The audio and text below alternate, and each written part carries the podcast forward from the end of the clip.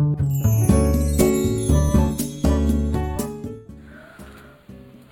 はようございます。滝間由子です。今日は10月5日木曜日の朝です。今日もラジオを聴いてくださりありがとうございます。今日はルールを破るのは悪いことなのか正解のない話というお話です。先日娘と一緒に歩いていたら前を中学生の男の子が何人か歩いていました。ものすごく声が大きいので、こう全部話が聞こえてきてしまって、まあ、その話がすごく興味深かったので、あの、ちょっと聞いてました。え、その中学校では、自転車で登校することがま禁止されているみたいで、多分、多くの学校では禁止されていて、多分家がすごく遠い人だけ許可されていたりするのかなと想像していますが、そのルールをま、破った同級生がいるっていう、あいつ自転車で来てたんだよ、みたいな話をしてました。ルールを破った子に対して、あいつはずるいとか言っている子もいれば、いいな、俺も行きたいな、とか、まあ、いろんな意見があって、その中で一人の子が、まあ、仮に A 君としますが、そういえばお前もこの前自転車で来てたよね、みたいな。隠してたの見たよって言いました。その A 君が B 君にいたんですね。A 君に言われて、最初 B 君はすごい黙ったままで。で、周りの子たちに、どうなんだよって、ちゃんと白状しろよとか、先生に言いつけんぞみたいに言われて。で、B 君はこう、しぶしぶ話し始めました。B 君が、確かに一回だけ自転車で行ったよ、みたいな。でもそれには理由があるんだよ。きっとその理由を聞いたらお前らも納得してくれると思うよ。と言ったんですね。すごいなんか興味深いなと思って、なんかずっと聞いてましたけど、そしたらまあ、A 君がね、なんだよ、もったいつけないで言えよ、みたいに。そうすると B 君が話した話は、今弟がに骨折してんだよ、とか言って。だけど親が仕事で忙しいから、弟を小学校まで送ってから、自分の、それで自分の中学校に行っていると。で、どうしても間に合わない日があって、一回だけ自転車で行ったんだ。で、遅刻しても先生に怒られるんだし、仕方ないじゃないかっていうの話でした。それを聞いた今度 A 君が、まあ、そういう理由だったら、ちゃんと先生に話せば、遅刻って認められんじゃないのって。勝手に自転車で行って、見つかって怒られるよりはいいんじゃないのみたいに言って。また別の子が、えそんなめんどくさいことやってられんのって。もし先生に許可されなかったらすごいめんどくさいことになるよ、みたいな。これは仕方ないんじゃないのって言ったりしてました。なんかこうね、聞いてて道徳の授業のようなやりとりをしているなと思って、かつまあ、誰も否定せずに、傷つけずに、まあ、意見交換がね、できてるあたりがすごく、まあ、いい友達同士だなと思って、あの、交換を覚えながら、私も家に帰りました。娘にね、あの、ちょっと多分、お兄さんたち話してる内容よくわかってないと思ったんで、あの、説明して、かいつまんで家に帰ってから話をして。で、娘はまあ6歳なので、まだちょっとよくわかってない部分もあるのと、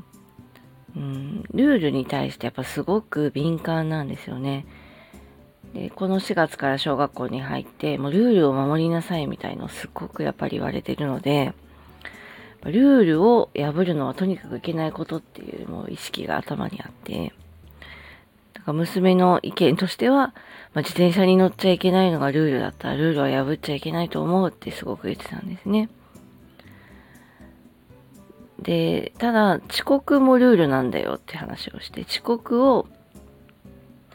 しても怒られる。自転車に乗っても怒られると言ったら、まあちょっともう意見が突飛になっていて、車で行けばいいとか、まあちょっとそういう非現実的な話にもなりましたけど、ルールを破って先生に怒られることになんかすごくダメだっていう思いがあるみたいでした。じゃあ、ルールを破るのは悪いことなのかっていう話を娘として、そこの話からいくつかの、まあ、ルールを破るシチュエーションみたいのを作って、まあ、寄り道したいから遅刻してもいいのかとか、今日は疲れてて歩きたくないから、自転車で行ってもいいのかとか聞いてみたら、まあそれは娘はダメだと思うってすぐ答えました。じゃあと言って、道で困ってる人がいて、その人を助けたら学校に遅れてしまった。それはルールを破ってるけどどう思うって聞くと、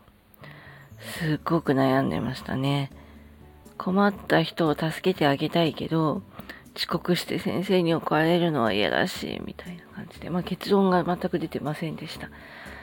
で、まあこの、こういう話で、まあ人を助けるときだけは、ルール破ってもいいですみたいに言うのは道徳の授業かもしれないんですけど、まあ、この辺りって答えがあることじゃなくて、まあ、その人その人が状況とかに合わせて考えて自分なりの答えを出すことだと思うんで、娘の答えを導く気は全然なくって、まあ、意見を聞きたかっただけなんですよね。こういう時はこうって必ずこういう答えのない話を正解みたいのを決めるのはちょっとどうかなとも思っているので、ただ話し合い自体すごく有意義だなと思いました。で、まあ、ルールを破ること自体は基本的に良くないことだと私も思いますし、娘にもそういう説明をしましたが、まあ、その目的ですよね。自分の欲とかを満たすためではなくて、楽をしたいからとかそういうことではなく、まあ、誰かを助けなきゃいけなかったり、もう対極的に考えて、どうしても優先しなければいけないことがある場合に、まあ、ルールを破ることもやむを得ないっていうのは、まあ、大人の私はやっぱり経験から判断ができるし、そういう考えも身についているんですけど、まあ子供は、特に6歳の娘は学校の先生をすごい絶対視している。まあ日本の教育を受けているので、しょうがないんですが、先生に怒られることは、と、例えば人を助けることとのこう天秤にかけた時にまだね、そこのバランスって自分でわかんないんですよね。で人に怒られてまで自分の信念を貫く覚悟みたいのは当然できてなくて、やっぱ怒られたくないっていう気持ちが強いなと思いました。ただ、あの、面白いのは自分の身近な人になると、この考え方変わってくるようで、もしママがすごく困っていて、何かね、病気とかでしてたらって言ったら、もう何があっても助けるっていうようなところがあって、そこは、やっぱりこう、自分の大事な人は助けなきゃっていう思いはあって、ただそれが知らない人とかだとそこまでまだ思いが至らないんだなっていうのもよくわかりました。まあ6歳の意見なので、どこまで本気か娘の場合わかんないんですけど、まあ、でも中学生のね、子たちからすごく良いテーマの話を聞いたなと思って、で、この B 君ですね、自分で自転車に乗った B 君が、まあ、怒られることを覚悟もして、自分で考えて、まあ行動をしていることにやっぱ中学生になると、まあ、しっかり心も育ってるなと思いました。ということで今日はルールは破ってもいいのか、ルールを破るのは悪いことなのか、正解のない話というお話でした。今日もラジオを聴いてくださりありがとうございました。今日の話はノートの方にも詳しく書いています。ノートも毎日更新していますので、よかったら読んでください。それでは、今日はこの辺りで失礼します。滝間ゆこでした。ありがとうございました。バイバーイ。